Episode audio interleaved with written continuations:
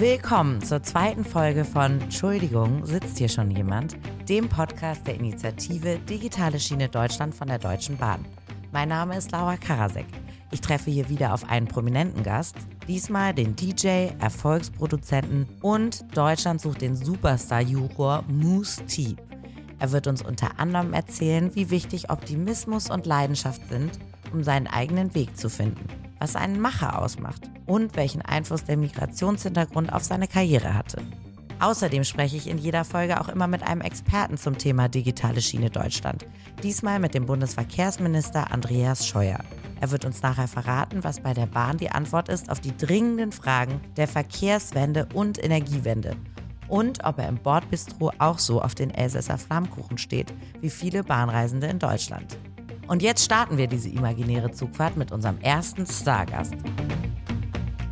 Entschuldigung, sitzt hier schon jemand? Musti, für dich räume ich natürlich sehr gerne das Plätzchen frei. Wie, wie schön, nett. dich zu sehen. Danke für die Einladung. Ja, gerne. Du bist ja sozusagen schon das Idol meiner Jugend gewesen, weil Wow. äh, Sexbomb war, war lange mein Lieblingshit und auch äh, mein Lebensmotto.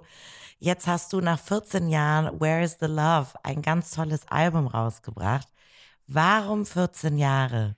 Musik ist, äh, ist ein Brainchild und das braucht Geduld manchmal. Ja? Ja. Es gibt natürlich, klar, gibt es, gibt es, äh, gibt es Timings, die gerade passen. Wenn du zum Beispiel gerade, wenn ich jetzt gerade Sexbomb gemacht habe, zum Beispiel auf dieser Welle schwimme, dann könnte ich theoretisch weiter, weiter, weiter was rausbringen. Als Musikproduzent habe ich aber verschiedene Hüte an. Ähm, also im Prinzip auch mal eine Filmmusik machen, auch mal ein Plattenlabel leiten, gerne live spielen draußen, als DJ unterwegs sein. Und all diese Hüte brauchen ihre Zeit. Und das hat in allem bei mir tatsächlich 14 Jahre gedauert. Hast du denn einen Lieblingshut? Ah, gemeinste Frage. ja. Habe ich eigentlich, ich bin tatsächlich gerne im Studio und schreibe Songs, aber das könnte ich nicht äh, nur machen. Und deswegen finde ich dieses Saisonale, was mein Beruf hat, das finde ich perfekt. Dass du immer nach einer Zeit sagen kannst, wisst ihr was, zwar tolle Songs, aber jetzt, ich muss jetzt raus, ich muss Leute sehen, ich muss Leute anfassen, ich muss wieder mich austauschen, meine Musik testen bei den Leuten. Bist du denn noch aufgeregt, wenn du auflegst zum Beispiel? Also gibt es so Gigs, vor denen du echt Respekt hast oder ein, oder ein Publikum, von dem du sagst, okay, da bin ich dann nervös, die will ich richtig zum Brennen bringen? Oder bist du total, äh, total der Profi und bleibst immer cool? Ähm, also man hat natürlich mittlerweile eine Erfahrung, kann ich natürlich nicht, äh, nicht verleugnen. Ähm, allerdings ist es natürlich schon so, gerade wenn du, wenn du äh, in kleinen Läden auflegst und die Leute se- sehr nah bei dir dran sind, ne, was, was ich liebe, ähm, da ist man schon so, also da, das genieße ich sehr, aber das ist schon so ein Kribbeln. Das finde ich ganz toll. Also meistens sind so die großen Gigs, wo du abgeklärt bist, weil du die, die, die, die Menschenmassen quasi, Ja. das ist ja so wie eins, ne? Das nimmst du gar nicht so richtig wahr. Und diese kleinen Clubs, da, da habe ich immer positiven Respekt. Ich finde das auch immer schwieriger, je intimer es wird. Genau. Und vor allen Dingen finde ich ganz schlimm, wenn du die Leute kennst. Also wenn Leute sagen, oh, ich komme zu deiner, wenn die jetzt zu mir sagen, ich komme zu deiner Lesung. Ich finde das ganz unangenehm, wenn ich Leute kenne, weil sonst, wie du sagst, hat man das Publikum so als eine amorphe Genau. Masse. Genau. Und dann ist man nicht so nervös. Willst du denn, dass Leute kommen, die du kennst? Also wenn jetzt dein Sohn sagen würde, ich komme oder Mhm. so, würde dich das besonders, würdest du dich dann besonders anstrengen, damit er Papa cool findet? Oder weiß ich nicht, irgendein Freund oder so? Ach nee, also im Prinzip habe ich das schon sehr, sehr gerne, dass ich Leute um mich habe, die, die ich entweder gut kenne oder die man, oder die man mal gesehen hat und so. Das ist, also dieses Familiäre ist mir, ist mir sehr, sehr wichtig. Und das ist auch so ein, ein, äh, eine Aufgabe, die ich quasi jedes Mal habe, wenn ich auch auflege oder überhaupt Musik mache. Also irgendwie bei den Leuten ein, ein wohliges Gefühl zu erzeugen. Das ist mir schon wichtig. Das machst du ja auch meistens, auch bei deinen Menschen. Ich habe dich ja schon zwei, dreimal getroffen. Wie ist es denn, wenn du so zurückdenkst? Man wird dann, man schreibt dann so einen Riesenhit und du hattest ja auch mehrere Riesenhits. Ähm, wie bist du wirklich Autodidakt? Also wie bist du da hingekommen, wo du warst? Dein Vater war, glaube ich, Gynäkologe. Genau. Also deine Eltern hatten jetzt mit Musik nicht so viel am Hut. Also wäre alles so gelaufen, wie mein Vater es damals gewollt hätte, dann würde hier wahrscheinlich ein Dr. Med Mustafa Gündoktu sitzen. Das wäre auch interessant. auf, auf, auf jeden Fall. Ähm, welchen, ein- welchen Bereich hättest du denn gemacht? Mein Vater hätte Medizin? natürlich gern gesehen, dass ich seine Praxis Okay. übernehme tatsächlich. Ne? Ähm, äh, sinnvoll, selbstverständlich, aber ich glaube, ich hätte entweder sowas gemacht wie Kinderarzt, das hätte ich toll gefunden, Mhm. oder sowas Derbes wie Neuro. Neurologie Okay. oder sowas. Ne? Okay. Also das finde ich, das finde ich dann schon auch so. Das ist dann so nerdmäßig Tüftelei am Hirn. Das finde ich ganz gut. Aber ich will es ganz kurz umreißen. ähm, mein Vater hat mich damals zum Orgelunterricht bekehrt. Das war mein erster Kontakt mit Musik mit 14. Ich habe aber immer Musik gut gefunden, Platten gesammelt, habe dann in Bands angefangen zu spielen, ähm, habe eher in so in Rockbands gespielt, das mhm. war auch meine Musik, bin irgendwann durchs Radio tatsächlich zur elektronischen Musik gekommen, durch Donna Summer, das habe ich dann ja, gehört, fand das tierisch, cool. I Feel mhm. Love und habe dann mit meinen langen Haaren äh, angefangen, irgendwann ähm, als DJ aufzulegen äh, während meiner Studienzeit, allein des schnöden Mammons wegen. Und äh, habe dann meinen jetzigen Partner kennengelernt, mit dem ich jetzt seit über 30 Jahren die Firma leite, ähm, Errol Reynolds, äh, ja. Engländer. Und ja. wir haben gemeinsam dieses Baby Peppermint Jam, eine Plattenfirma, aufgebaut und haben angefangen, Songs zu schreiben. Und irgendwann kam dann eins zum anderen und äh, von einem Song, den man geschrieben hat, ging es dann auf einmal zu einem Remix. Das habe ich dann ganz, ganz viel gemacht, bin deswegen zu einem Grammy nominiert, für einen Grammy nominiert worden 1998 und zufälligerweise auch in dem Jahr kam dann Horny mein erster großer genau. eigener Erfolg raus. Horny war ja mega. Ja, das war so ja. ein, ein Ding und hat mich selber so ein bisschen überrollt, weil du ja aus dieser zweiten Reihe als Produzent auf einmal Künstler warst. Ja. Also du standst dann vorne im Rampenlicht. Das habe ich dann so weitergeführt mit ähm, Sexbomb. Ja. Das war dann auch eine tolle, tolle Geschichte. Ja, dann äh, Jetzt habe ich ähm, ganz viele Fragen, weil es so vieles gibt. Jetzt, weil wir gerade beim letzten Mal einen Sexbomb. Tom Jones, hast du zu dem noch Kontakt? Ja, zu dem habe ich tatsächlich Kontakt. Das ist natürlich mittlerweile ein 77 Jahre alter Mann, der die, für die Musik stirbt tatsächlich. Also der würde hier sitzen, du würdest, du würdest merken, äh, wie, wie der, das ist jede Pore Musik, der Typ. Der würde dir eine Story erzählen, wie er mit Elvis auf Tour war und sie die gleiche Umkleidekabine benutzt haben und so. Also nur so. Und wir haben uns letztes Mal gesehen vor genau einem Jahr auf Ibiza. Da hat er ein Privatkonzert gegeben und äh, wollte gerne, dass ich äh, die Aftershow-Party schmeiße durch unsere Connection ja, halt mit, mit Sexbomb. Und dann habe ich gesagt, äh, Tom, super, aber ich nehme meinen Sohn mit, weil der hat dich ja noch gar nicht kennengelernt. Also die kannten sich noch gar nicht. Und dann haben wir tatsächlich. Wusste dein Sohn denn überhaupt noch, wer Tom Jones ist? Der kennt natürlich Sexbomb, ja, aber, mhm. aber das, also der, der würde wahrscheinlich jetzt bei, lass mich mal lügen, vielleicht wenn jetzt in der Nicki Minaj sitzen würde, würde, würde wäre er wahrscheinlich aufgeregt. Mehr ausflippen. Und Tom sagt da so, ja, ja, nice to meet you, Herr Jones. Ne? Also ganz süß. Und ähm, dann haben wir echt tatsächlich vor seinem Auftritt, äh, den Tag vorher, einen wunderschönen äh, Männerabend verbracht. Also Tom, 77 Jahre alt, sein Assistent Don, 84 Jahre alt. Wie krass. Meine Wenigkeit und mein Sohn. Wir waren zu viert essen und äh, waren natürlich die Attraktion des Ladens, weil natürlich Tom am Start war. Und ihr habt richtig Gas gegeben. Mega. Und er trinkt uns alle noch unter den Tisch und ist ein wunderbarer Entertainer, hat tolle Auch Storys. getanzt? Also ist das dann so oder redet man viel über Musik? Nein, da, da redet man natürlich viel und äh, Tom, wie gesagt, der ist schon, also der, der ist total fit, aber der ist jetzt, der würde jetzt nicht irgendwo tanzen gehen. Er sitzt dann irgendwo und äh, genießt seinen Abend. Hast du auch Ehrfurcht, also jetzt vor Tom oder gibt es so Künstler, die du, denen du begegnet bist in deinem Leben, bei, du, bei denen du wirklich, weiß ich nicht, dann schüchtern warst oder mhm. ehrfürchtig oder die, weil du gedacht hast, wow, für die habe ich so eine krasse Bewunderung. Mhm. Hast du irgend so ein Idol? Sozusagen? Also ich sag mal so, natürlich habe ich beim ersten Mal, als ich Tom getroffen habe, war es aber eher so eine väterliche Ehrfurcht. Mhm. Das war wirklich so, ne, guten Tag, Herr Jones und so, aber ja. einfach so, wie man halt erzogen ja. wurde. Ähm, ich habe mit Tom eine ganz, ganz witzige, äh, ein ambivalentes äh, äh, Verhältnis eigentlich damals gehabt, weil ich habe seine Musik eigentlich nie gemocht. Ja, weil man, okay. meine Mama es zu Hause gehört hat. Und das ist natürlich immer dieses Ding, wenn die Eltern es hören, ist es halt uncool. Ne? Genau. Und dann habe ich natürlich irgendwann tatsächlich natürlich diese, diese, diese Klasse seiner Stimme kennengelernt. Und dann irgendwann laufe ich mit dem Typen quasi äh, zu Hause auf und meine Mutter lernt ihn kennen. Dann war ich natürlich der, der Sohn, der ne? also der, der Held. Achso, dann war es doch nicht mehr so schlimm, dass du nicht Dr. Med. Ganz genau. Äh, ganz wie genau. haben denn deine Eltern überhaupt darauf reagiert, dass du gesagt hast, ich will irgendwie Künstler werden? War mhm. das so Fanden die das schwierig oder haben die dich total unterstützt? Ähm, ich kann es jetzt natürlich in einer, in, in, in einer Retrospektive kann ich es verstehen, weil du als Eltern natürlich immer immer äh, äh, zusiehst, dass deine deine deine äh, Kinder safe sind. Ne? Mhm. Und äh, klar war es für die so, nee, also Musiker sind langhaarige Menschen, die kiffend irgendwie im Übungsraum sitzen und nichts gebacken kriegen. Und dass das, das also ich habe ein ganz normales mittelständisches Unternehmen zum Beispiel, ja, ja oder ja kleines äh, Unternehmen und ähm, aber du hattest auch mal lange Haare. Ich hatte auch mal lange Haare und würde ich gerne mal sehen. Ja, ich äh, zeig dir gleich mal. Du warst so ein kannst, richtiger Rocker. Kannst, ja, also so im Herzen Rocker, aber irgendwie mag ich halt immer schwarze Musik. Also immer so dieser Groove war immer meins. Ne? Aber du musstest nicht rebellieren gegen deine Eltern. Also es war nicht so, dass ihr da irgendwie Streitgespräche hattet, weil die gesagt haben, jetzt studier doch bitte mal endlich Medizin. Das war tatsächlich, also eigentlich nicht, weil ich war mhm. auch echt so ein Lieber, ne? aber die einzige Re Rebellion, die ich mir Gott sei Dank irgendwann geleistet habe, habe ich, äh, äh als ich meinem Vater gesagt habe, du, ich werde nicht studieren. Äh, ich habe dann ein halbes, halbes oder bis zum Vordiplom habe ich dann Wirtschaftswissenschaften irgendwann gemacht und habe dann gesagt, wie fandest das, du das?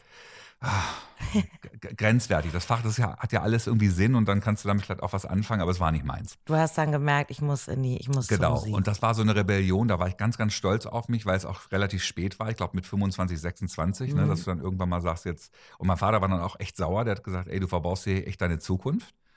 Und bei diesem Grammy-Moment, als dann äh, die alle, alle türkischen äh, äh, Zeitungen haben geschrieben, einer von uns wurde zum Grammy nominiert ja. und die deutschen Zeitungen haben geschrieben, einer, einer von, von, von so.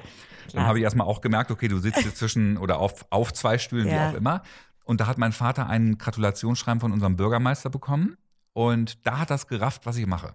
In dem, cool. in dem Augenblick. Da stand er so mit Tränen in den Augen vor mir mit diesem Brief und hat gesagt, oh mein Gott, und du machst ja dein Ding. Und da war ich aber schon sechs, sieben Jahre im Geschäft. Also aber der Grammy hat dann doch noch was bedeutet. Die, so die Nominierung zumindest, ja. genau, ja, absolut. Ist es denn so, weil du das gerade sagst, fühlst du dich Fühlst du dich türkisch oder fühlst du dich deutsch oder kannst du das gar nicht so sagen? Findest du das affig, da überhaupt zu trennen? Also wie mhm. hast du je das gespürt, dass du irgendwie ja Eltern hast, die aus der Türkei kommen? Also war das je ein Thema für dich in deiner Familie oder in deinem Umgang auch mit Künstlern oder spielt das in deinem Leben gar keine Rolle? Also du wirst es natürlich kennen, gerade wenn du in dieser Kunst- und Kulturszene unterwegs bist, dann ist es total egal.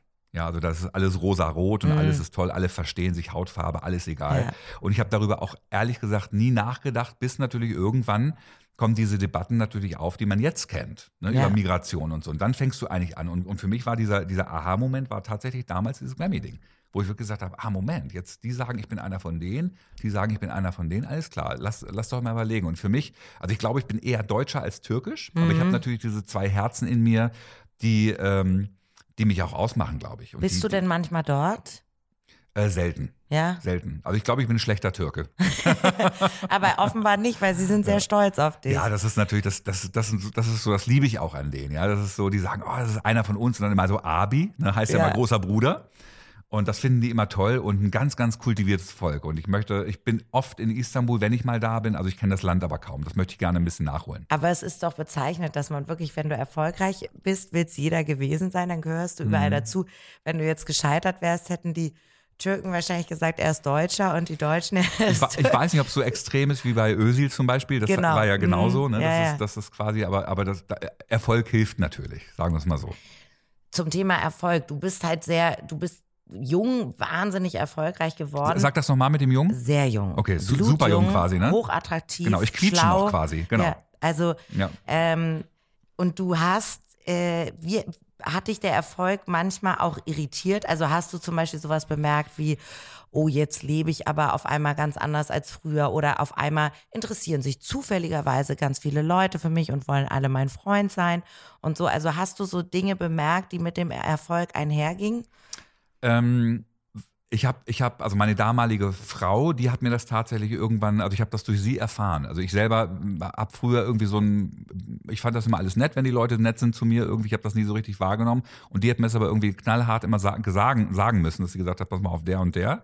Das ist jetzt hier, das geht zu der weit. nur mit dir ab, weil du musst. Ganz genau. Und, und für mhm. mich war das so, ach, der ist doch nett, lass den doch irgendwie so, weißt du? Und ähm, das Einzige, was ich am Erfolg wirklich schätze, was auch jeder Künstler braucht, ist tatsächlich, dass du natürlich mit dem Erfolg so ein bisschen dieses Schulterklopfen hast mhm. und deine zukünftige Kunst finanzieren kannst. Das ja. ist halt einfach für jeden Künstler wichtig. Das ist mega, wenn Absolut. man das kann, wenn man davon Absolut. leben kann, weil wie, wie viele können das? Sehr, sehr wenige. Genau. Und das ist natürlich großartig. Mhm.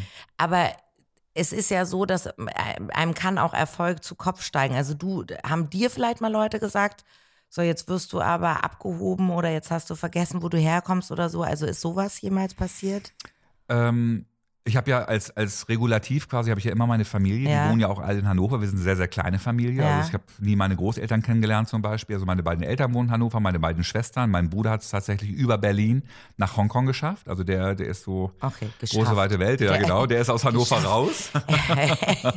He did it. Er ist geflohen. Genau. He made it, ja. Ähm, und die würden mir jetzt mal sofort sagen, das kam nie vor. Aber mein Partner, der Errol, den ich jetzt wirklich seit, ja. seit fast 35 Jahren kenne, das ist auch einer, der, der darf das und der hat auch oft mal gesagt, komm mal, komm mal her, setz dich mal hin, gerade Realitätsverlust. Und das ist jetzt nicht so, weil man abspinnt irgendwelche Sachen, sondern vielleicht, weil man irgendwelche Fluse im Kopf hat ja, oder sowas. okay, so Schwachsinnsideen, von denen man Genau, wo er sagt, muss. ey, das ist, denkst du jetzt vielleicht, dass ja. das eine geile Idee ist, aber lass das mal sein irgendwie so. Ne? Und Hast das, du manchmal so irre Ideen? Dass du Ach, so denkst, ich erfinde jetzt irgendein Kokolores oder keine Ahnung, Ja, ich werde doch wieder Rocker und Du bist ja- mich am ja, ganzen du bist ja Körper, manchmal- mach manchmal- jetzt Heavy Metal. Du schwimmst ja auf so einer Welle irgendwann Ja. und dann denkst du auch, Mensch, dann geht das immer so weiter und dann muss man manchmal auch einfach mal sagen, nee, das geht nicht immer so weiter und dafür jemanden zu haben, mit dem man so, mit dem man sich die Bälle so hin und her schieben kann, das ist mein Errol tatsächlich. Und ihr habt euch in den 30 Jahren nie gestritten? Und Oder? wie? Und wie? Das ist also wie so eine Ehe. Ich, ich, was ich so ein bisschen schade finde tatsächlich, weil mit Errol, wir sind ja so ein bisschen durch dick und dünn gegangen, weil wir uns diese Musik so echt erkämpfen mussten. Weil in Hannover, wenn du dann sagst, so jetzt mache ich meine erste Platte, dann lacht erstmal so die Szene über, die, so, weil weißt, wie es so ist. Also wahrscheinlich nicht nur in Hannover. Ich so denke, was, was wollt ihr denn eine Platte machen? Ganz ne? Deutschland hat gelacht. Ganz Deutschland, also das Universum quasi. Ja. Und äh, da, da waren wir so eins, das war wirklich toll. Und er hat meinen Rücken gehabt, ich habe seinen Rücken gehabt. Das war, das war wunderschön. Und ähm, was, ich, was ich leider sehr schade finde, weil aus dieser ganz engen, kämpferischen, äh, leidensgenossen Zeit und Freundschaft ist jetzt so eine Business-Freundschaft geworden. Ja. Weißt du, und das ist so ein bisschen, wo ich sage, auch noch schön. Ja, Also, aber es ne? fehlt so dieses. Es fe fehlt so dieses Tiefe, was man sich so, wahrscheinlich, da ist man jetzt Es rausgewachsen. ist halt viel Atmen dann, wie du sagst, wie Genau. in so einer Ehe. Man sagt, Genau. macht da nur noch Orga. Daily- Hast du schon den Steuerberater Daily angerufen? Business, genau, Hast ja. du die Geschirrspülmaschine schon ausgeräumt? Genau. Ja, gut. Jetzt kam der Anruf irgendwann, oder ich weiß gar nicht, ob es ein Anruf war, vielleicht auch eine E-Mail oder eine WhatsApp. Willst du in die Jury von DSDS? Mhm. Was hast du da gedacht? Ähm, ich habe tatsächlich ähm, mich erstmal hingesetzt, habe gesagt, oha. Und das war für mich, ich, ich weiß gar nicht, ob das bekannt ist, aber ich bin irgendwann mal vor Jahren auch gefragt worden, äh, ich weiß gar nicht, ob das was Tolles oder was Schlechtes ist, ob ich in den Dschungel möchte. Ah ja, Ja, Und das, hast du drüber das nachgedacht? fand ich am Anfang, das fand ich eine Frechheit, dass, Ja. dass ich das gefragt werde. Auf der anderen Seite war es dann natürlich so, dass du sagst, okay, dann wird man halt gefragt. Und so ein ganz bisschen so am Anfang hat sich das auch so angefühlt mit DSDS. Und dann habe ich, bin ich in den du warst zunächst empört. Übrigens, Nicht- nicht- DSDS für alle äh, Hörer, also Deutschland sucht den Superstar natürlich. Genau, nicht, aber nicht empört, um Gottes Willen, weil es natürlich schon ein Königsschlag, weil es die größte deutsche Unterhaltungssendung Mhm. ist. Ist einfach so. Und dann bin ich ganz kurz mal in den Sparringe mit meinem Management gegangen, der dann ganz, ganz äh, äh, Mann von Weltmäßig gesagt hat, pass mal auf, wir machen das ganz einfach, mach mal Pro und Con. Mhm. Ja, was hast du davon? Wie kannst du dich präsentieren? So wie du dich verkaufst, etc. etc. Was ist negativ? Ist das irgendwie ein, ein, ein Malus, den du an dir hast, äh, der dann immer wieder erwähnt Ja. wird und so weiter und so fort. Und dann haben wir ganz schnell festgestellt, dass es was Gutes ist. Es hat mit Musik zu tun, es hat mit meiner Fachkenntnis zu tun, mit dem, was ich tagtäglich Ja. im Studio mache. Ja. Und ich kann mich einem Millionenpublikum äh, entweder neu darstellen oder, oder zumindest ein bisschen was aus meiner, aus meinem, äh, äh, aus meinem Tun irgendwie wie berichten. viele Und- Leute schauen das? Hast du Also ungefähr? Genau, Ich weiß weiß, ich nicht. Okay. also schon Schon viele. Millionchen. Ja, Millionchen, genau. Wie bist du mit Dieter Bohlen zurechtgekommen? Ich finde ja immer gut und ich, äh, natürlich sind wir jetzt nicht, wir rufen uns jetzt nicht tag, tagtäglich an, aber ich glaube, das war sehr auf Augenhöhe. Das waren zwei Menschen, die den gleichen Beruf haben und Dieter macht das natürlich sehr erfolgreich und viel, viel länger als ich. Aber ich glaube, er hat mich geschätzt und ähm, es war, es war wirklich eine, äh, ich, ich finde ihn auch sehr herzig zum Beispiel. Ich habe ja auch gesehen, wie er da, wenn seine Familie mal am Start war, wie er mit den Kindern umgeht, mit seiner Frau. Also wirklich toll.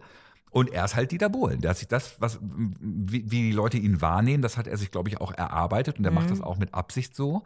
Und ähm, großen Respekt. Hattest du denn vorher eine Vorstellung, auch wie du dich da positionieren willst? Also hast du irgendwie gedacht, ich möchte die Kandidaten möglichst nicht fertig machen, ich möchte irgendwie möglichst einfach tolle Talente entdecken? Oder hast du dir das vorher so überlegt oder hast du gesagt, ich guck mal, wie es kommt und man hat da natürlich wahrscheinlich schon auch so seine Lieblinge, ne, die Ja. man. Du bist natürlich ein Idealist. Also Ja. ich gehe natürlich dahin und sage so, ah, hier, Musti, Musikproduzent, jetzt gucke ich mal und da ist jetzt der nächste Star und so. Kannst du dir relativ schnell, schnell abschminken, weil DSDS, Deutschland so die Superstar, ist ein Entertainment-Format. Mhm.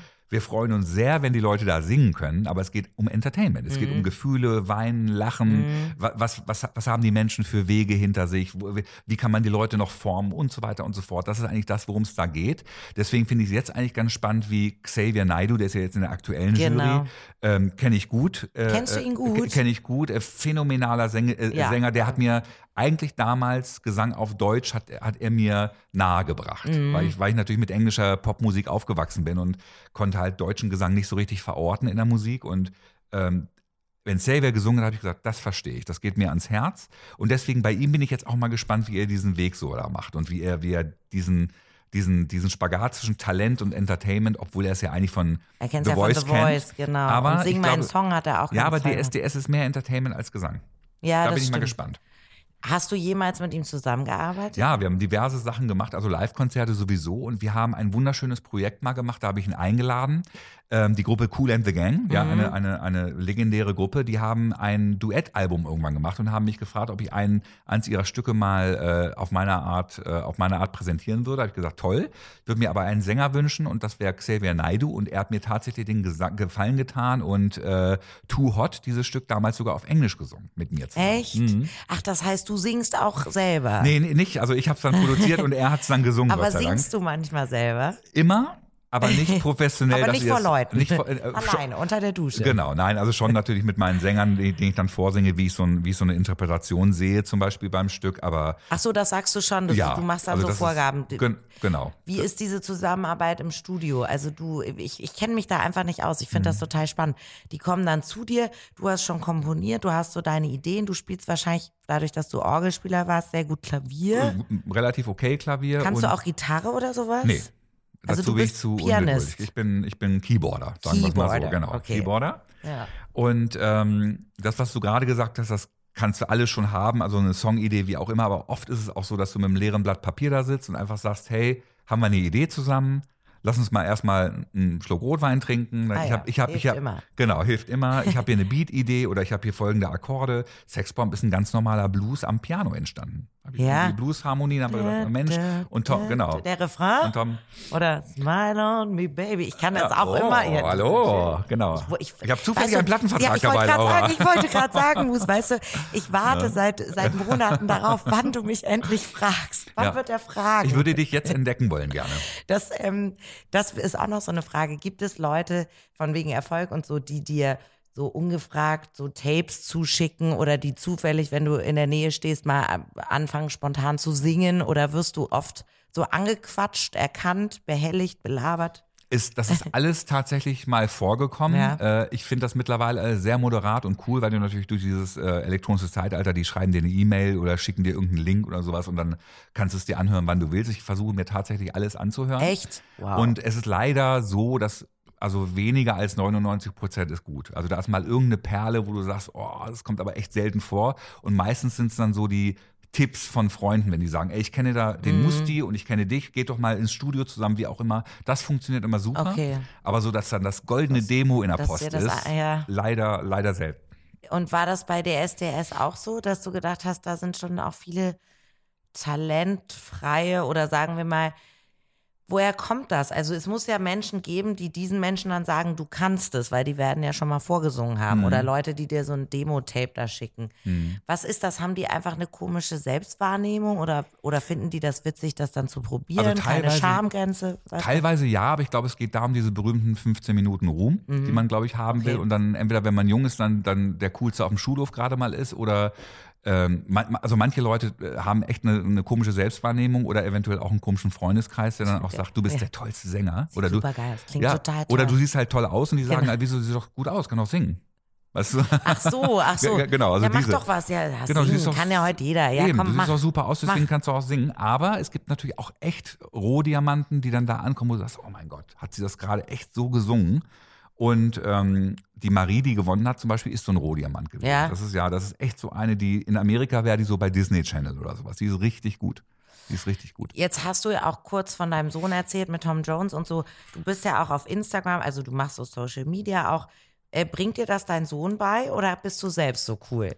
Lässt du den da mal drüber gucken? Sagst du dann so, Der guckt mal, mein Sohn ja. hat Gott sei Dank noch nicht Instagram mit 14 Jahren und ist einer der wenigen und das stört ihn überhaupt nicht. Ja, ist auch gut. Und Mann, ja, ist to- total gut. Wenn er es will, kriegt das natürlich und natürlich auch mit, mit, äh, mit, mit äh, Struktur. Der muss Ja. dann schon irgendwie gucken, dass das dann. Äh, Ach so, du, du folgst ihm dann auch und wirst Würde dann ich auch dann auch sagen, machen, das genau. Foto muss gelöscht werden. Entweder so oder dieses private Ding, das mache Okay. ich ja zum Beispiel auch nicht auf Instagram. Das ist für Ja. mich alles, was mit Musik zu tun hat. Oder es gibt mal ein Foto auf Instagram von mir, wo ihr mich von hinten mit meinem Sohn seht, Mhm. wo man so Hand in Hand geht, was eigentlich was ein schöner Moment war, wo ich gesagt habe, das passt gerade, aber ansonsten gerne alles ähm, über den Musikmenschen Musti, wie er Genau. so sein Leben mit der Musik zelebriert, aber ansonsten Aber man muss es heute machen, oder? Hast du das Gefühl, man braucht Social Media, um irgendwie teilzuhaben? Ja, aber die braucht, Social Media braucht ja auch dich, das ist ja das Schöne irgendwie. Und ich glaube, heutzutage kriegst du halt nicht mehr dein, dein Riesenplakat irgendwie in der Innenstadt, sondern das machst du selber mit Instagram. Du sagst irgendwie, Laura Karek hat jetzt irgendwie hier ihren Podcast gerade und guckt doch da mal rein oder hört doch mal rein. Und das mache ich mit meiner Musik und meinen Gigs genauso. Wie ist es denn jetzt mit dem neuen Album? Bist du happy? Du warst mega in den Charts. Ich glaube auch irgendwie Platz. Also du, das lief gut, oder? Und Da- du, das, das du warst in allen Talkshows. Ja, bei, genau, bei allen jetzt, Talkshows. Ich bin jetzt, die letzte, die, bin jetzt die letzte, die auch mal auf die Idee kam. Nein, ich hatte schon immer die Idee, dich einzuladen. Wie gesagt, ich singe dir gleich noch was vor ich hoffe. am Ich, Ende des Podcasts. ich hoffe. Nein. Das lassen wir dann Also, drin, bitte. Bist noch. du happy mit dem Album? Ich meine, du hast dir da viel Zeit gelassen, du hast da wahnsinnig viel Liebe reingesteckt. Bist du glücklich, wie das alles gelaufen ist? Hast Ich du einen besonders schönen Moment damit erlebt? Ich bin sehr happy. Es war, hat ja wirklich lange gedauert. Wir haben ja vorhin Mhm. festgestellt, es hat 14 Jahre gedauert. Ich bin sehr, sehr happy und es ist jetzt durch die SDS ist es, ähm, ist es früher in, vorher schon in Deutschland rausgekommen, Deutschland, Österreich, Schweiz und Mhm. kommt erst ähm, Anfang nächsten Jahres, 2019, weltweit raus. Ach so, du hast noch eine weltweite Campaign. Genau, das ist, ja, und das ist natürlich das, was mich interessiert, weil ich natürlich englischsprachige, englischsprachige Ja, Musik mache. ja. Und ähm, es ist mit meiner Musik traditionell so, dass sie im Ausland besser ankommt als in Deutschland tatsächlich. Das ist so. Echt? Also Und welches ist so dein, da, welches ist dein Fanland? Kann man nicht sagen. Meine England war traditionell immer gut, Australien Ja. ist gut, Italien ist phänomenal. Also Okay. schon so, das funktioniert gut und da erhoffe ich mir natürlich auch, dass dann so, wenn, wenn wir da so ein bisschen Hype hinkriegen, dass das nach Deutschland wieder ein bisschen zurückschwappt. Deutschland, ich bin sehr zufrieden hier, Mhm. aber es ist immer Arbeit mit meiner Musik. Es ist immer, du musst dich immer ein bisschen erklären und es ist nicht so dieses Selbstverständnis, was du im Ausland hast. Die Deutschen sind Hm. kritisch. Vielleicht. Ja, kritisch und vielleicht brauchen sie auch ich noch mal das so die, auch manchmal. Ja, es, Auch ich leide darunter. Ja. Seid nett, seid nett. Wir wollen Sternchen, auch Nein, für den find- Podcast. finde ich gut, finde ich gut. Kritik darf sein. Hast du irgendeinen Wunsch noch oder einen Traum oder irgendwas? Also jetzt hast du gesagt, du warst mal für einen Grammy nominiert. Mhm. Also was weiß ich, einen Grammy gewinnen oder Filmmusik machen für den und den. Oder gibt es irgend sowas, wovon du sagst, das wäre das Allergrößte, was mir als Musiker, Künstler, Produzent passieren könnte? Ähm, ich habe das tatsächlich nicht. Also ich will all das, was ich mache, will ich einfach nur größer, weiter, schneller, besser, Mhm. mehr. Ganz viel davon. Und das, was du gerade gesagt hast, Film, Musik und, und Musik für wen auch immer, das kommt aber automatisch. Hast du mal Filmmusik gemacht? Ja, viel. Das macht auch echt Spaß. Das ist, glaube ich, richtig Das toll. ist ganz toll, weil du natürlich nochmal so eine ganz andere Ebene schaffen darfst. Ne? Du hast das Bild, was eine Emotion Ja. hat, du hast deine Musik und beides zusammen ergibt was ganz Neues. Also wirklich Traum. Ja. Ähm, das ein, und, und wie gesagt, ich habe da keinen großen Wunsch in der Zukunft noch irgendwie, das wird schon passieren. Das Einzige, was mir wirklich bewusst geworden ist, dass ich mir diese Künstler, die ich verehre, die muss ich mir irgendwann schnappen, weil die sterben alle weg. Und das ist wirklich schade. Wer ist, wen verehrst du denn? Ja, ich habe Luciano Pavarotti zum Beispiel verehrt, der ist Ja. dann irgendwann ist er Ja. abgerippelt. Dann so ein Prince, ein Michael Jackson, Ach, wie auch wie immer. ärgerlich. Und da kommt man wahrscheinlich auch nicht so ohne weiteres ran. Ach so, da hast du natürlich recht. Also die, ich fand das auch wirklich, mich hat das persönlich richtig betroffen, als Michael Jackson gestorben ist, aber natürlich auch Whitney Houston. Ich wäre wahnsinnig Absolut. gern mal auf ein Whitney Houston Konzert gegangen, weil ich die Mhm. als so als Teenager mega verehrt habe und natürlich The Bodyguard und also das war so, so groß. Ich glaube, die Mhm. hat dafür die goldene Himbeere bekommen, aber egal. Und es ist na, genau George Michael auch geliebt. Unfassbar. Und dann ging es ja schon auch um so Amy Winehouse und so. Es ist Ja, irgendwie genau. echt, man muss sich so ein bisschen ranhalten. Ich habe jetzt gesehen, Take That kommt wieder, geht auf Tour. Das ist halt auch so ein Idol meiner. Da werde ich dann hingehen, Ja, damit die ich das gut. nicht Die bereue. sind, die sind richtig gut. Aber dann freue ich mich sehr auf deinen nächsten Film mit der, mit der Musik von dir. Vielen Dank, dass du da warst. Danke für Wir trinken jetzt mal einen Rotwein und ich singe dir vor. Ich freue mich sehr. Danke, Musti. Danke, Laura. Es ist ja der Podcast zur digitalen Schiene Deutschland, das zukunftsweisende Projekt der Deutschen Bahn. Mehr dazu auch im Web auf www.digitale-schiene-deutschland.de. Einer, der natürlich auch zuständig ist für die Deutsche Bahn, ist der Bundesverkehrsminister Andreas Scheuer. Sie sind ja somit auch verantwortlich für die digitale Schiene Deutschland. Warum ist das Projekt so wichtig? Wir wollen die Deutsche Bahn zum Digitalunternehmen machen, weil im digitalen Zeitalter die Verbindung zwischen mobil und digital so wichtig wird, dass nur die Mobilität mit äh, der Digitalisierung in Zukunft abgebildet werden kann. Deswegen haben wir viel vor. Die Bahn hat dazu viel Ideen ausgearbeitet. Äh, Wir sind da auf einem guten Weg. Natürlich ist Geld dafür notwendig, aber äh, wir wollen vor allem die Bahn ähm, pünktlicher, zuverlässiger machen. Wir wollen einen Wow-Effekt auf der Schiene auslösen äh, und äh, wir wollen jubeln statt jammern. Äh, es äh, ist ja oft so, dass äh, viele hadern auch mit äh, Verspätungen, mit Zugausfällen oder mit dem Ausfall der Klimaanlage.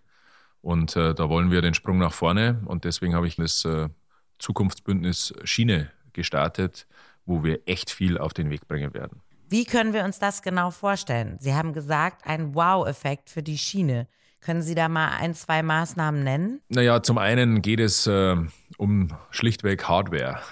Das heißt, äh, große Investitionen in die Infrastruktur. Die Bahn wird auch sehr stark investieren in modernes äh, Wagenmaterial. Aber es geht noch um viel mehr, nämlich, äh, dass natürlich jeder auch mit dem Handy äh, telefonieren kann im Zug. Es geht äh, darum, dass wir WLAN bekommen. Es geht aber auch darum, dass ähm, in dieser Infrastruktur ähm, Bauteile integriert sind, wo wir die Kapazität erhöhen, wo wir die Züge pünktlicher fahren lassen können und wo wir auch mit neuen Systemen, die europäisch getaktet sind, natürlich versuchen wollen, den Komfort für die Passagiere zu verbessern. Da gibt es einiges zu tun und deswegen äh, haben wir einen äh, intensiven Aufschlag gehabt mit dem äh, Zukunftsbündnis Schiene, wo wir an fünf Punkten äh, die Situation erheblich verbessern wollen. Und die Krönung des Ganzen aus den vier, fünf Punkten ist natürlich der Deutschlandtakt, wo wir die Verbindung schaffen wollen zwischen den Regionalverkehren und den Fernverkehren, wo die äh, Aufenthalte am äh, Bahnsteig sich reduzieren, die Umstiegsqualitäten besser werden. Und das alles geht mit der Digitalisierung und mit der digitalen Schiene. Herr Scheuer, Sie haben ja noch ein anderes spannendes Thema, was Sie auch betreuen dürfen. Das ganze Thema Diesel, Dieselskandal ist ein sehr umstrittenes Thema. Für die Deutsche Bahn doch eigentlich sensationell, denn da kann das ganze Thema Umweltschutz voll ausgespielt werden und ist auch ein großes Thema bei der digitalen Schiene Deutschland. Ja, neben dem Deutschlandtakt, äh, neben äh, den Investitionen in die Infrastruktur, Stichwort Kapazität erhöhen, wollen wir auch die äh, Wettbewerbsfähigkeit der Schiene verbessern, nicht nur bei den Fahrgästen, äh, sondern auch bei den Gütern. Und ähm, deswegen haben wir nicht nur die Aufgabe, sehr viel in äh, Innovation und Forschung zu geben, sondern uns auch damit zu beschäftigen, dass auch die Akzeptanz der Schiene sich erhöht, beispielsweise in der Lärmentwicklung. Da sind wir einen guten Schritt weitergekommen, auch mit Forschungsprojekten, Stichwort leiser äh, Güterwagen. Äh, und äh, deswegen ist unterm Strich klar zu sagen, die Bahn hat Zukunft. Die Schiene ist ein topmodernes ähm, Verkehrsträgersystem, das natürlich dazu führen soll, dass wir in einer Zeit, wo wir sehr viel über Klimaschutz und Umweltschutz reden, jetzt bei der Bahn das alles so attraktiv gestalten wollen, dass der Umstieg sich wirklich lohnt und der Umstieg attraktiv ist. Deswegen, das eine ist natürlich die harte Debatte über den Diesel, die sehr emotional geführt wird, wo Äpfel mit Birnen verglichen werden, wo alles in einen Topf geschmissen wird, wo äh, viel Falsches an Argumenten unterwegs ist. Auf der anderen Seite das Positive ist, dass äh, die Bürger damit auch überlegen, wie sie andere Verkehrsträger nutzen können und da ist die Bahn top modern. Wenn Sie sich jetzt diesen Weg vorstellen, das Image der Deutschen Bahn mit diesen Maßnahmen, die Sie genannt haben, zu verbessern, von was für einer Zeitspanne reden wir da? Und wie wichtig sind diese Maßnahmen, die Sie jetzt genannt haben, für die Deutsche Bahn, dort auch als Innovationstreiber zu wirken? Ja, nächstes Jahr haben wir 25 Jahre Bahnreform aus 1994. Und ähm, das äh, Zukunftsbündnis Schiene, das ich gestartet habe, ist wohl äh, der größte nächste Schritt rein in die Digitalisierung. Wir haben viel erreicht. Wenn wir das weltweit äh, vergleichen, dann äh, steht das System Schiene sehr gut da. Ich weiß, dass äh, viele die Bahn kritisieren, dass wir nicht nur 82 Millionen Bundestrainer haben, sondern auch 82 Millionen Lokführer. Ähm, aber trotzdem äh, wollen wir mit diesem Ja zur Bahn, Ja zur Schiene, auch fixiert durch den Koalitionsvertrag, da sagen im Übrigen alle Verbände, die sich in dem System Schiene tummeln. Äh, das ist genau der richtige Schritt. Der Koalitionsvertrag äh, hat uns noch nie so positiv ähm, fixiert äh, wie der jetzige. Und das ist verbunden natürlich mit Investitionen. Wir haben im Bundesverkehrswegeplan eine Rekordhöhe von 270 Milliarden Euro, das wir bis 2030 verbauen wollen. Davon ist gerade ähm, System Schiene über 40 Prozent vorgesehen. Das heißt, kräftige Investitionen, so eine Investition, die richtig gezogen hat, war jetzt äh, die Strecke München-Berlin als neue Hochleistungsstrecke, auch schon mit äh, digitalen Helferlein auf der Strecke ausgestattet, damit man äh, größere Kapazitäten abbilden kann. Äh, und äh, die Fahrgäste ähm, sagen Ja zu dieser Verbindung. Und wir haben Zuwachsraten, die wir selbst nicht erwartet hätten. Äh, und wir wollen bei der Elektrifizierung auf 70 Prozent kommen im Netz der Bahn so auch leiser werden äh, in der Umgebung und äh, natürlich mit äh, vielen, vielen anderen Maßnahmen versuchen, auch mit alternativen Antriebstechniken Modernität auf das Gleis zu bringen. Und da sind wir gut unterwegs. Wenn das jetzt so die Auswirkungen sind auf Deutschland, wie sieht es denn mit Europa aus? Kann das ein neuer Exportschlager werden für Deutschland? Ja, ich gehe fest davon aus. Wir haben ja nicht nur jetzt gestartet, dass wir ein Forschungsprogramm aufsetzen, äh, dass wir äh, eine, ein Institut gründen, das sich nur mit der Innovation und der Weiterentwicklung äh, im Bereich Schiene beschäftigt. Wir haben jetzt schon äh, Wasserstoffzüge am Start in Niedersachsen, äh, haben viele Förderanträge bei mir im Ministerium liegen für die nächsten Züge. Wir haben einen Batteriezug, den wir äh, jetzt starten werden. Wir äh, werden natürlich da äh, in Deutschland die Aufgabe haben, ähm, nicht nur vom System her, also von der Software und vom Betrieb her, sondern auch von der Hardware, vom äh, von dem, was auf, der, äh, auf dem Gleis steht, ähm, das in anderen Ländern zum Fliegen zu bringen. Das ist die Aufgabe. Ich will, dass auch automatisierte und autonome ähm, Fahrzeugkonzepte äh, zum ersten Mal in Deutschland fahren und nicht irgendwo anders auf der Welt. Da haben wir gut zu tun, weil keiner in Asien und in Amerika oder auch in der arabischen Welt schläft, sondern da müssen wir uns nach der Decke strecken und äh, ordentlich Gas geben. Bei Amerika brauchen wir, glaube ich, keine Angst zu haben, was den Schienenverkehr angeht. Gerade wenn man so in Silicon Valley guckt, da geht es ja eher um Autos als um Personennahverkehr. Ja, aber trotzdem brauchen wir ein komplettes neues Mobilitätsmanagement, äh, Verkehrsträger übergreifend. Ähm, mit einem Beispiel, jeder geht frühmorgens in sein Carport, äh, sitzt sich in sein Auto und fährt zur Arbeit mit äh, den mobilen Endgeräten wollen wir ihn motivieren, dass er vielleicht einmal sein Mobilitätskonzept überdenkt und einfach einen Mix über Verkehrsträger hinweg macht, bis hin zum kleinen Elektroscooter für die letzten paar hundert Meter. Also von daher wird es da eine Mobilitätsrevolution geben wo die Schiene eine ganz starke Rolle spielt, vor allem im Nahverkehr. Und deswegen freut es mich, dass auch im Preismanagement der äh, Deutschen Bahn jetzt auch die kommunalen Verbünde angedockt sind, sodass man einfach durchbuchen kann. Das müssen wir noch ausweiten. Aber zum Beispiel der Deutschlandtakt ist wirklich ein ganz weiter Sprung nach vorne. Wir diskutieren den seit zehn Jahren und jetzt wird er möglich, weil wir natürlich auch die Unterstützung durch die äh, digitalen Möglichkeiten haben. Gibt es eigentlich ein Erlebnis während Ihrer vielen Bahnfahrten, bei dem Sie sagen, das war jetzt genau so einschneidend, das ist genau das Richtige für unseren Podcast? Ja, ich freue mich immer, wenn ich am Hauptbahnhof in Bielefeld äh, den äh, Bahnhofsbetreuer der Herzen treffe, nämlich äh, Bernd, den ich schon mehrfach getroffen habe, der immer nett ist und äh, immer äh, den Fahrgästen hilft. Natürlich auch ähm, nutze ich äh, die Bahn sehr häufig für meine Reisen, weil äh, der Komfort ist gut, man kann arbeiten, man kann auch mal äh, kurz zum Nachdenken die Augen zumachen und äh, man äh, ist hoffentlich auch gut betreut, äh, wenn man ins Bistro geht. Manchmal ist da vielleicht die eine oder andere Personalknappheit, wie es mir letztes Mal passiert ist. Aber im Grunde können wir schon sehr zufrieden sein. Jetzt nehme ich die Strecke München-Berlin. Da haben wir durch äh, die neuen Systeme eine Pünktlichkeit von über 90 Prozent. Wir haben äh, Fahrgastzuwächse prognostiziert von 2,4 äh, jetzt im Realen auf 4 Millionen.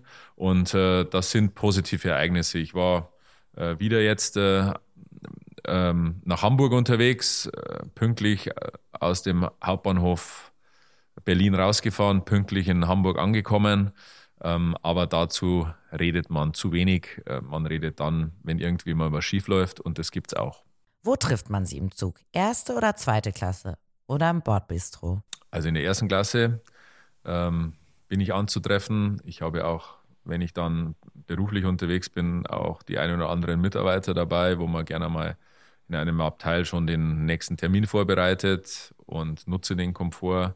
Ich bin aber genauso privat schon zweite Klasse gefahren äh, und so äh, ins Bistro gehe ich auch gerne. So viele Bahnfahrer schwören ja im Bordbistro auf diesen Elsässer Flammkuchen. Wie ist das bei Ihnen? Nee, bei mir sind es eher die Wiener Würstchen. Äh, Elsässer Flammkuchen bin ich jetzt nicht so der Freak, aber äh, Würstchen mit Senf und Semmel dazu, das ist so meins. Welche Strecke der Deutschen Bahn fahren Sie eigentlich am liebsten? Ja, die Verbindung äh, Berlin-Hamburg ist schon äh, sehr, sehr gut für mich. Ein Beispiel dafür, wie es mir letztes Mal gegangen ist. Ich fahre in Berlin mit dem ICE weg und komme pünktlich in Hamburg an. Äh, dann habe ich dort das Spitzengespräch zum Luftverkehr, steige dann in den, in den Flieger von Hamburg nach München der war weitgehend auch pünktlich und fahre dann mit dem Auto die letzten Meter zum nächsten Termin.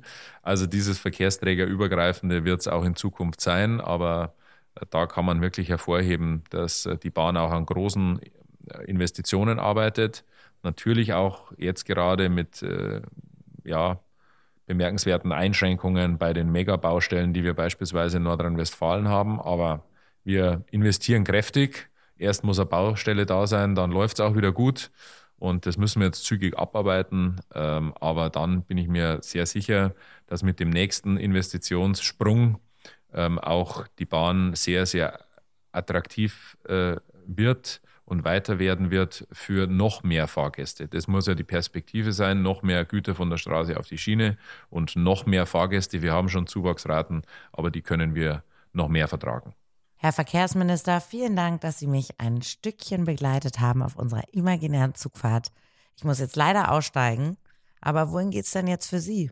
Ich muss jetzt auf jeden Fall in Berlin zur nächsten Sitzung. Ähm, aber schön, dass wir im übertragenen Sinne im Abteil gesessen sind und uns äh, unterhalten haben. Ja. Das ist nämlich auch das Schöne beim Bahnfahren. Man trifft Leute. Äh, manche kritisieren einen Politiker, manche beschimpfen ihn sogar, aber die allermeisten, die ähm, sind dann da und dann kann man gute Gespräche führen und kann man auch viel lernen als Politiker. Also von daher nutze ich auch die Bahn als zwischenmenschlicher Verkehrsträger. Vielen Dank, Bundesverkehrsminister Andreas Scheuer. Vielen Dank fürs Zuhören bei Entschuldigung, sitzt hier schon jemand, dem Podcast der Initiative Digitale Schiene Deutschland von der Deutschen Bahn. Wenn euch der Podcast gefallen hat, freuen wir uns natürlich riesig, wenn ihr ihn euren Freunden, euren Kollegen oder euren Sitznachbarn weiterempfehlt oder ihr hinterlasst uns eine positive Bewertung bei iTunes oder ihr folgt uns bei Spotify.